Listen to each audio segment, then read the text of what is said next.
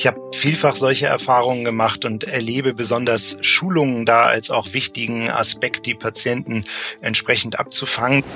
Also wie schon in dem Fallbeispiel eben vielleicht ganz gut deutlich wurde, ist ein Hauptpunkt, dass es zu spät diagnostiziert wird, dass die Patienten ihre Erkrankung oft nicht gerne als chronische Erkrankung wahrnehmen. Herzlich willkommen zum Ärztetag Extra, einem Podcast der Ärztezeitung. Heute mit freundlicher Unterstützung von Berlin Chemie und in Zusammenarbeit mit dem Expertenboard COPD Verschlechterung nicht warten, handeln, einer Initiative der Berlin Chemie AG.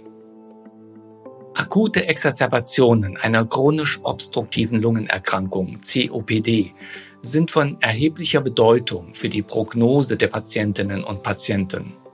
Erfahrungen aus der Praxis zeigen, dass Betroffene Exacerbationen in ihrer Bedeutung unterschätzen und Symptome einer Exacerbation nicht oder erst spät wahrnehmen.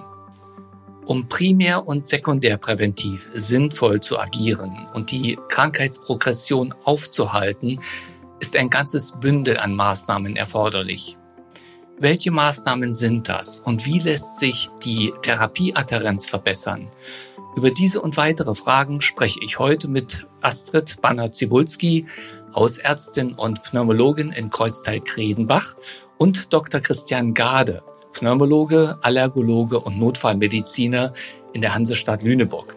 Guten Tag, ich grüße Sie. Sie hören einen Teaser zu einem Podcast des Ärztetag Extra, einem Podcast der Ärztezeitung. Um den gesamten Inhalt zu hören, melden Sie sich gerne an unter ärztezeitung.de oder registrieren Sie sich dort kostenlos. Die komplette Episode haben wir in den Show Notes verlinkt.